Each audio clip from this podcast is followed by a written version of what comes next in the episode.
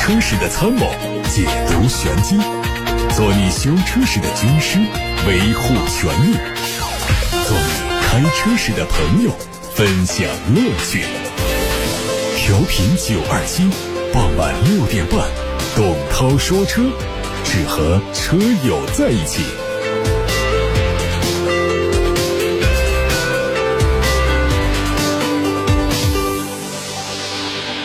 欢迎大家在下班路上听董涛说车节目，可以把选车用车的提问发到直播间来了。我们首先关注今天的汽车资讯。刚刚跨入十一月啊，各造车新势力就陆续发布了十月份的销量成绩单。从统计的榜单看，排在首位的理想汽车以四点零四万辆的成绩创下了单月交付量新高。今年前十个月的累计交付量二十八点四六万辆，意味着理想汽车提前实现三十万辆的年销目标。经历了产品迭代阵痛期的小鹏汽车位列第二，十月份总共交付了两万辆，也刷新了单月交付历史记录。从近几个月的销量走势看，小鹏在发布部 G 六之后呢，销量回升明显，而且保持的是稳定增长趋势。反过来看，蔚来好像是被高端束缚住了，以一点六万辆的交付量位列第四，销量出现明显掉队。目前蔚来汽车旗下有八款车型在售，但是都没有爆款。排在第三名的是领跑汽车，十月份它总共交付新车一点八二万辆。再次创下了历史新高。哪吒是继续垫底，十月份交付了一点二一万辆，环比下滑了百分之八点五，同比下滑了百分之三十三它是榜单中唯一一家出现环比、同比双下滑的车企。比亚迪发布了二零二三年的三季度财报，今年三季度实现营收一千六百二十一点五一亿元，同比增长百分之三十八。归属于上市公司股东的净利润有一百零四亿元，同比增长百分之八十二。照此计算，比亚迪在第三季度每天赚一点一三亿元，创下历史新高，并且有可能超过今年上半年的规模净利润。销量的持续走高，让比亚迪交出了历史上最好的季度财报，这个成绩放在全球也是相当炸裂。作为参考。今年上半年，长安、吉利、长城的规模净利润分别是七十。九点五亿元、十五点七亿元和十三点六亿元，三家合计一百零五点八五亿元。而比亚迪仅仅三季度赚的钱就可能超越三家上半年之和，可见多么恐怖。销量方面，三季度的新能源汽车销量高达八十二点四万辆，其中纯电动四十三点二万辆。按照一百零四点一三亿元的规模净利润计算，再扣除比亚迪电子第三季度十五点二八亿元的规模净利润，比亚迪汽车业务的。单季利润大约有八十九亿元，单车利润突破万元大关，大约有一万零八百元。日前，特斯拉诉某自媒体名誉侵权案，法院判决特斯拉胜诉，再次牵出一年前的特斯拉潮州事故。二零二二年十一月。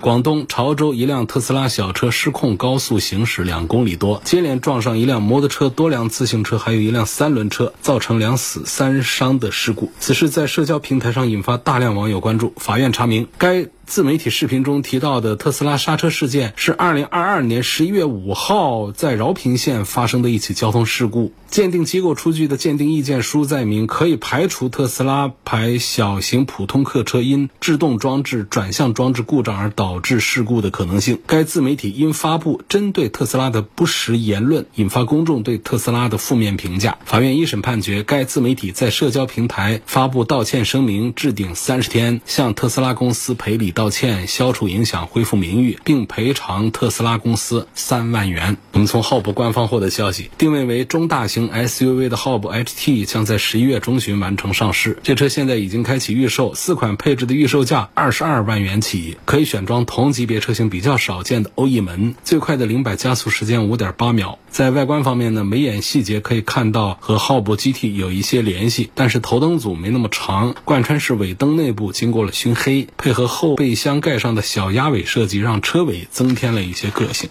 仰望汽车官宣，仰望第一批直营门店已经开始营业了。首批门店覆盖了上海、杭州、深圳、成都、武汉及青岛等二十一个城市。另外，北京、广州、佛山、东莞、济南、贵阳、昆明等城市门店也会开启试营业。截止到今年底，仰望汽汽车将在全国四十多个城市开设超过九十家直营门店。目前，全国已经有七十家仰望直营店正在建设中。官方表示，未来。所有销售和售后服务都是全直营模式，提供仰望展厅。和仰望中心店两种门店形态。中心店提供的是品牌体验、销售、交付、售后服务，部分中心店还搭载了极致技术体验区。全国首家中心店也将在今年内落户北京。目前，仰望旗下的首款车型 U 八开放预定，官方指导价一百零九点八万元。布加迪和阿迪达斯发布了一期预告片，两家来自不同领域的巨头将联名打造一款足球鞋。目前还没有办法看到这双鞋的全貌，不清楚它是专门为运动员设计的呢，还是面向广大足球爱好者的。如果是后者，那么这款足球鞋的售价可能会达到非常夸张的高度，毕竟。布加迪一副太阳镜的售价都超过十万元，这不是阿迪达斯第一次和跑车品牌合作。早在二零一六年，保时捷就和阿迪达斯联手打造了一款限量版的足球鞋。这款球鞋采用黑色皮革材料，鞋底是青铜配色设计的碳纤维材质制成的，限量生产了一千五百双，每双卖价是三百美元。日前，东风风神以“混出强大，浩瀚江城遇知音”为主题，在湖北武汉举办了浩瀚粉丝节，海陆空显眼包活动专场精彩不断，还有足球巨星梅西的中国行赛事门票抽奖派送。东风风神诚意。诚心宠粉，尤其让广大好友收获意外惊喜的同时，混出了生活圈的新边界。这次浩瀚粉丝节是一场双向奔赴的相遇。东风风神实力宠粉，在活动中，粉丝们不仅零距离参观了火箭基地，实地观摩了浩瀚号快舟火箭，还在大江大湖大武汉齐聚知音号游轮，穿越了历史的时空。日前，长安皮卡宣布，长安 F70 蓝鲸版上市，推出了汽油 2.0T 手动两驱长箱创富型，还有汽油 2.0T。自动两厢长厢创富型两个版型，官方价格八万九千九和十万两千九。这次越级宽体商用大皮卡长安 F 七零蓝鲸版上市呢，是希望通过越级车格、越级动力、越级配置三大越级实力，树立商用皮卡的新标杆，成为广大用户的工作创富好帮手，让皮卡不仅仅是车轮上的消费，也是车轮上的价值创造，烟火气。美好生活助力。作为一款商用皮卡，长安 F 七零蓝鲸版有五米六的车长，大车格让内部空间更加宽阔舒适。再看奥迪的消息，二零二四款的奥迪 Q 四 e 创已经上市了，它在配色配置方面都有调整。五款车型的售价区间是二十八万九千九到三十六万七千一。二零二四款全系增加了全新的皓月米的配色，五零一创车型增加了黑色光标和黑色套装。其他配置方面呢，四零一创创境版、创境耀夜版、五零一创跨 h 创境耀夜版、创享耀夜版标配了智能驾驶辅助功能。好，大家刚才听到的是汽车资讯，欢迎大家接下来时间把。自己关注的选车问题发到直播间，发送的通道有八六八六六六六六热线电话，打通留言，还有董涛说车和董涛说车 Pro 这两个微信公众号，可以在首页点发消息留言。提醒大家，今天董涛说车的微信公众号上，目前这个时候呢，马上就要发布一篇新的文章，欢迎大家上去关注一下。同时也提醒大家关注董涛说车同名的抖音号、视频号、小红书等等这些视频账号。来看公众号后台，有个网友给我发来了三张照片，一句话没留言，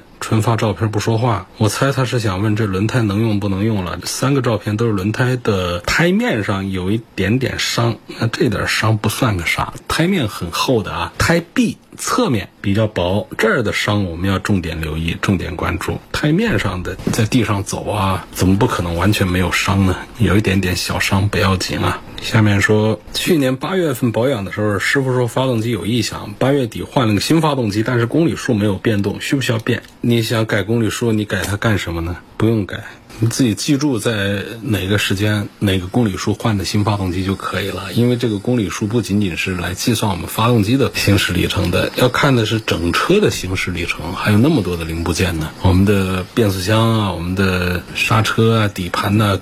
这些部件，它在什么时候要做保养？它什么时候有老化的可能？它的故障来的正常不正常？其实都是根据这个公里数来的。所以这公里数尽量的还是要准确一点，如实的反映这个车的行驶里程和行驶的时间。下面有个问隐形车衣的吧，他说我听你节目十多年了，有个问题问一下：威固 V 三八千八，保镖疯狂者八千整。我的车是二三款的奔驰 GLC 三百，哪一款比较合适？一回事，区别不大啊。很显然呢，就是。是现在我们隐形车衣里面的名气比较大的，确实就是威固，这是一个美国品牌。然后魔小二啊、保镖这些都是国产品牌。国产品牌就是高性价比，就它的品质是不差的。你包括你像那个魔小二啊，什么它用的那个基材啊，也是进口的 TPU 啊。保镖也是这样，魔小二保镖就是有这样一个比方嘛，就是你不开的奔驰嘛，你拿开奔驰的钱，你去买一个大众的车，就同样价位下，你会发现大众的车各方面就是尺寸啊、配置啊、动力啊，那都比同价位的奔驰要强。或者说打个比方说，我买一个。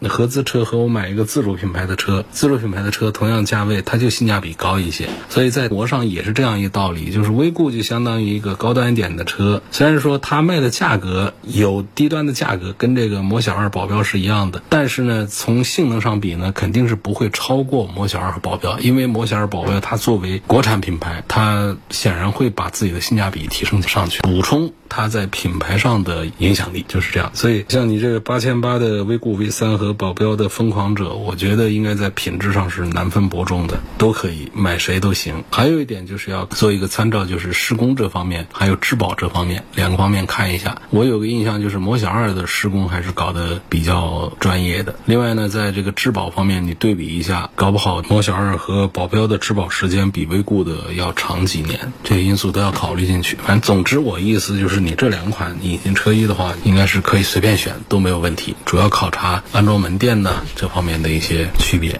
还有一个朋友反复在这儿刷屏的啊，刷屏的不回答，不要这样刷屏啊，你就发一条过来。现在大家提问的又不多，一般一刷我就能看见，没有问题的。有个网友说，我的全合成机油已经跑了五千公里，拔出机油尺，发现一点都不黑。车子发动机是电喷自吸的，能不能再延长三千公里换油啊？保养手册写的是换油时间五千公里，那你这看过保没过保？如果没过保，你还是不要这样搞。啊，还是五千公里，保养手册写的五千公里，就按五千公里去做。那过保之后，你适当的延长一点没问题，这是第一句话。那么第二层意思呢，就是机油没有变黑，不代表说。你的这个车子机油就可以不换，因为我们分析啊，机油变黑的原因是什么？第一个呢，就是机油氧化，颜色变深；第二个呢，就是发动机运转的时候呢，混合气串到了曲轴箱里头，然后就产生了颗粒物，然后就导致机油变黑。然后还有一个呢，就是机油在发动机里面作用可不仅仅是润滑了啊，它还有散热、密封、防锈、清洗这样的功能。所以呢，发动机里头啊，它在不停的摩擦，产生一些金属。碎屑、杂质、积碳呐、铁屑呀，这样的垃圾都会让机油变黑。那么，如果说我们的机油怎么跑它都不黑，还有一种可能，你敢信吗？就是你这机油是假货，就是它没有什么清洗的功能，没有多少润滑的功能，没有多少清洗的功能，你这机油它反而是不容易变黑。所以这个机油变黑呢，倒不是一个什么蛮坏的一个事儿。嗯，当然说换机油的时候，机油的颜色越好呢，那当然这个说明这个车的状态会越好。但是不代表着你的机油没有变黑，所以机油我就不换。我们换不换机油以变黑为标准是错误的，还是要以这个公里数来说。就是你很可能车里的磨合很干净，但是呢，你的机油的粘度它已经达不到润滑发动机的效果了。所以我觉得机油到时间还是及时的更换吧。还有直接发过来一句话让我没法回答的啊，说跑业务推荐个耐用的车，你是花多少钱也不说。我这怎么给你推荐呢？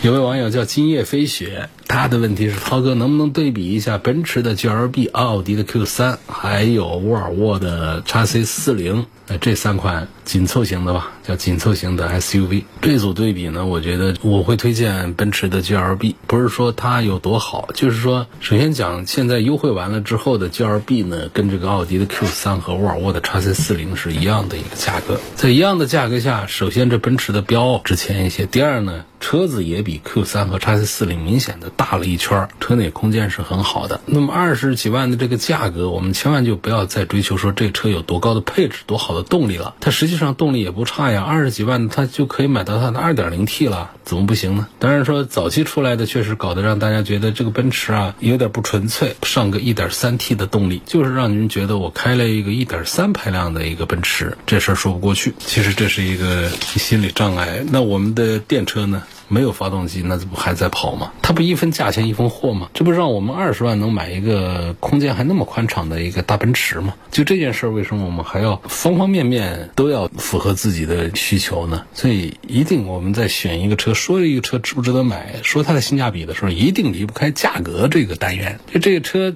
价格。便宜的时候，它怎么着它都可以买。它的价格不便宜，这个车多好，我们都要慎重考虑是不是适合自己。包括我们停产的车能不能买？说实话，泡水车能不能买？能买，只要它足够便宜。你要学会接受一个车的特点，接受一个车的缺点。你不喜欢的特点，它很可能给你带来一些好的体验；你不喜欢它那些缺点，它让你很便宜的入手一台车，这也是可以考虑的。再看一个油混车、增程车，电池老化后油耗会增加吗？一般上不用等电池老化了，你电池亏电，它油耗就增加了。就现在我们在比拼一个混动、一个增程车啊，说这个车的各方面性能的时候，有一个很关键的指标，就是我们看亏电油耗，百分之二十以下的电，因为电呢，它跟这个电脑啊是连到一块儿来做控制的。低于百分之二十的时候的话呢，当然还有电，那电机还能够跑，但是它会调低它。的动力就会让这个车子的动力会降低，这个时候呢，燃油发动机啊就会启动啊，这方面的油耗它就会增加。希望从三电底盘舒适、智能方面对比一下比亚迪唐和魏牌的摩卡这两个车。三电底盘舒适度这几个方面，实际上从三电来讲呢，我会认可比亚迪的唐多一点。但是从底盘的角度讲，舒适度的角度，我会赞成魏牌的摩卡要做得更好一些。所以各有所长。刚才有个朋友问。奔驰 GLB，他接着问说：“我追问一下刚才问题，感觉 GLB 的后排座位坐垫前后的长度像是改过一样，比别的车短一点。对，这有的车它坐垫深，有的车坐垫短，这个很正常。”很多的，你说到有一些几十万的车上，大家还在抱怨这些座位没有设计好呢。其实奔驰是比较擅长做舒适的，但是呢，它是比较擅长于做它的大车那些高端产品的。当然，它有一些高端产品也不大注意做好。你看，像 EQE、EQE SUV 这些车，大家都抱怨说后排坐垫不够深。关键是靠背太直，挺得难受。好多人真因为这放弃买它的。所以你这个 G L B 的后排坐垫这长短，你可以看一下，还有其他像宝马的什么叉一呀，还有一些车它后排的坐垫它也不宽大，也是不是那么舒服。就入门级的车也不知道咋想的，其实把这个沙发坐舒服，不涉及到它成本多增加一毛钱那个事儿，他怎么就不肯做，也就搞不懂。可能也很神奇，我们把一个跨国大巨头车企想得很神圣、很神秘啊，有一个很规范的一套流程。很多方面就不会犯错误，它其实不是，它有的一些事情的决策、一些决定、一些执行啊，它可能跟我们在写字楼里头的一个小公司做的就差不多一个事儿就出来了，也有那种糊里糊涂的那种决策，而且很多，不管是大到一个整个车的一个外形的一个设计定稿，小到这里头的一些配件呐、一些采购啊、一些设计啊。一些配置啊，一些营销体系的一些东西，不是方方面面都搞得特别的严谨的。像这种情况，我还是回到刚才说那个话，就是我们要接受它。毕竟呢，它优惠幅度大；毕竟呢，它空间大；毕竟它有一个大奔驰标在车头。这是一个奔驰，这不是俗气，这叫接受平凡。我们都是一个平凡人。这车呢，你开大街上，你不是在乎别人的目光，就是你自己，你会感觉到它确实是能够让你觉得还蛮舒服。不管是看起来还是你开起来的这种感觉，它在这儿。关键它这个车呢，也不是说价格卖的特别的贵，可能我们要有个思想准备的是，它的后期费用它确实是不便宜。当然，既然我们已经是在看奥迪 Q 三。在对比这些车了啊，那么其实你说它贵，它不是说它跟我们的本田、丰田、日产不是跟他们比，那是贵的离谱。你这在豪华品牌里头，它肯定是贵一些，它也没说就比别人贵成倍数啊。所以这就是我觉得这些其他那些都是小毛病。那车我仍然是推荐的，在全国一个月卖大几千台，这些车主们他也都还是考虑了这些的。那个提问的不要用语音说啊，有个网友说我不方便打字，所以语音说的。就语音的话呢，你最好不要发语音，它涉及到一个。驾车的安全嘛，好吧，这么说吧，你发语音倒是方便了啊。我这直播间是没有可能来听你的语音的。我的想象就不是在一个公园的一个长椅子上，我坐着，我一条条听大家的语音来给大家回话呢。我这面前一大堆的机器呢，我还保证安全播出啊，没有办法听的。下一个问题说，我在智己 LS 六和未来的 ET 五 T 之间举棋不定，想听你做专业分析和推荐。三十六岁男士用，你能接受智己 LS 六那个样子的话，你就买 LS 六。LS 六真的在驾驶感受上是无敌，这个价位的话，就真的没有比它的。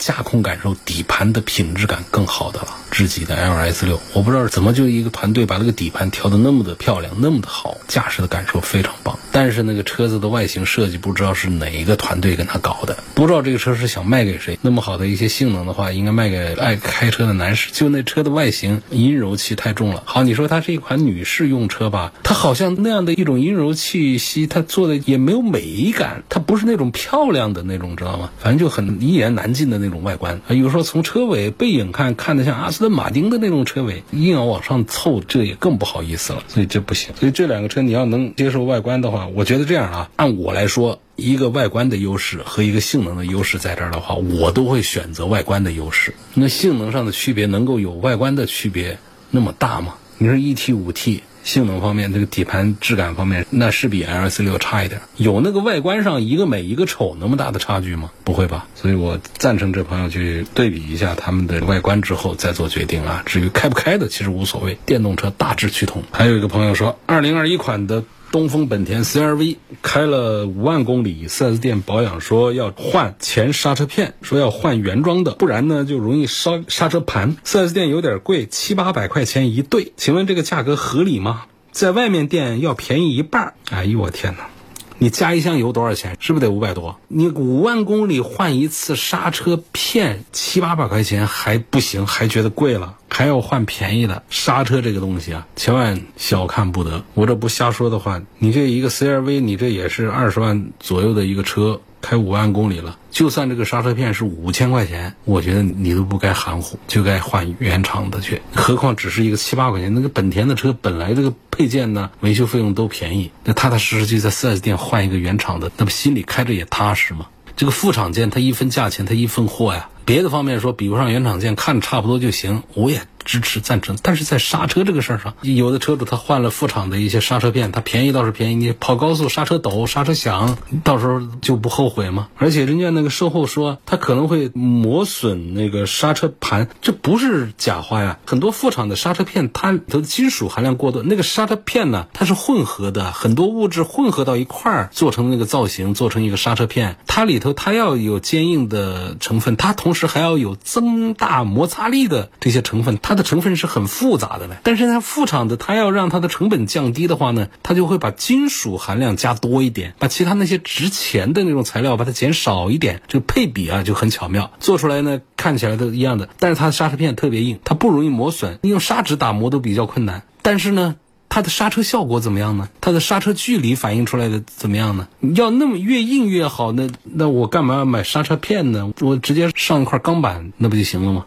所以就是，我是不赞成在刹车片、包括刹车盘这个事儿上换什么外面便宜一半的副厂件的啊，这个钱该花。今天就到这儿，感谢大家收听和参与每天晚上六点半到七点半直播董涛说车。错过收听的，欢迎通过董涛说车的全媒体平台收听往期节目的重播音频。他们广泛的入驻在微信公众号、微博、蜻蜓、喜马拉雅、九头鸟车家号、易车号、微信小程序梧桐车话，还有同名的抖音号、视频号。小红书等等这些平台上都可以找到董涛说车。